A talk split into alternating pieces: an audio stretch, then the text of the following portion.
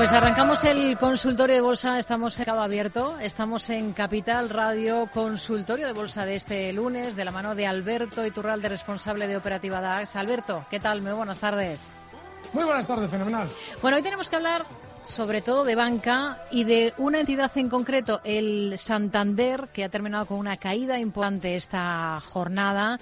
Un descenso del 5% es el mayor retroceso desde abril de 2023, después de que Financial Times haya publicado que Irán movió dinero con el banco para saltar las sanciones internacionales. Y, lo quiero comenzar el, consultorio por, por este valor en concreto, porque hay varios oyentes que justo nos están preguntando por el Santander.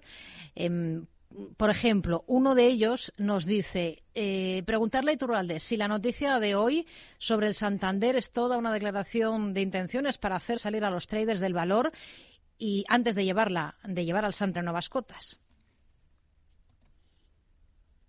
La noticia del Santander demuestra lo poco que piensa la gente y demuestra que quien maneja las noticias, quien las origina, es consciente de que la gente piensa poco.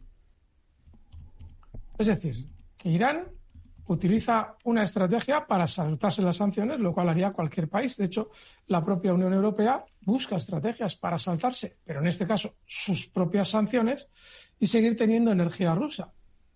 Pero no, Irán, que hace lo que haría cualquiera, busca una estrategia para eludir las sanciones, cosa que el Banco Santander no tiene por qué saber. Pero no solamente el Banco Santander, sino las decenas de intermediarios que habría utilizado Irán en los últimos años, que habrán sido más de decenas de intermediarios, para intentar salvar una sanción. Es normal que lo hagan. ¿Qué culpa tiene Santander? Pero como somos, no, como no le damos ni media vuelta a lo que escuchamos, nos dan esa noticia y, actuamos como si de repente parece ser que Ana Patricia Bortín se hubiera ido a Irán a llegar a un acuerdo secreto con el, con el gobierno iraní para blanquear dinero del gobierno iraní. Poco menos que eso. Y como somos tan tontos, el núcleo duro del Santander lo aprovecha y dice, ah, ¿que queréis vender? Pues os voy a dar una buena razón. Y cae.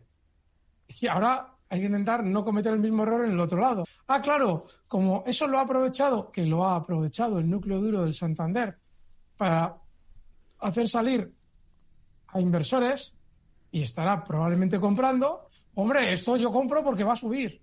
Y mañana te encuentras con que cae algo más y, anda, esto no iba a subir.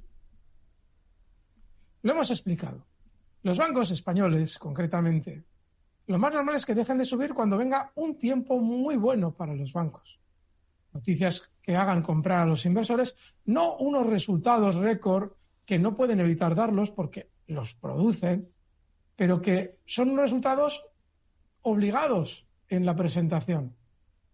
De hecho, muchas caídas de los bancos españoles se producen justo después, después de la presentación de resultados récord. Porque esa presentación de resultados supone una compra inmediata, la ocasión para recortar y más abajo generar el pánico para hacer salir a los inversores y luego volver a subir cuando ya se nos han olvidado los resultados récord. Así es que yo vuelvo a insistir en lo de siempre. Eh, ¿La noticia de hoy supone que el Santander no pueda recortar más? No, podría recortar más. ¿Se ha visto un tiempo en el que ha habido una propaganda masiva de los valores bancarios para que todos compremos porque van a ser una gloria? No. Luego lo más normal es que tengan las tormentas que tengan durante la travesía, terminen llegando a buen puerto prueba la tienen ustedes en lo que está haciendo, por ejemplo, el gemelito, que ya dejó de ser gemelo hace mucho tiempo, que es el BBV y que hoy, mientras el Santander recortaba, marcaba nuevos máximos históricos. Así es que, no sé, yo no entiendo por qué una situación puntual genera una crisis cada vez que sucede en determinados valores. Les vuelvo a recordar que este tipo de cuestiones y en el tono en el que se plantean y con la intensidad que se plantean, muchas llamadas, se deben a la gran exposición que tenemos en un título. Nos hemos jugado la herencia de la abuela a que el Santander iba a subir. Y ese error lo justificamos con aquello de, bueno, es que las comisiones, es que tal, es que no puedo estar pendiente de varios valores. Y cuando sucede algo que no tiene ni pies ni cabeza, pues claro que irán a intentar salvar las sanciones, claro que intentará utilizar al Santander y a cualquier otro. ¿Y qué? ¿Qué culpa tiene ese banco? Pues de repente actuamos como la manada. El valor cae y nosotros nos inquietamos. Pues no puedo dar otro análisis de la situación.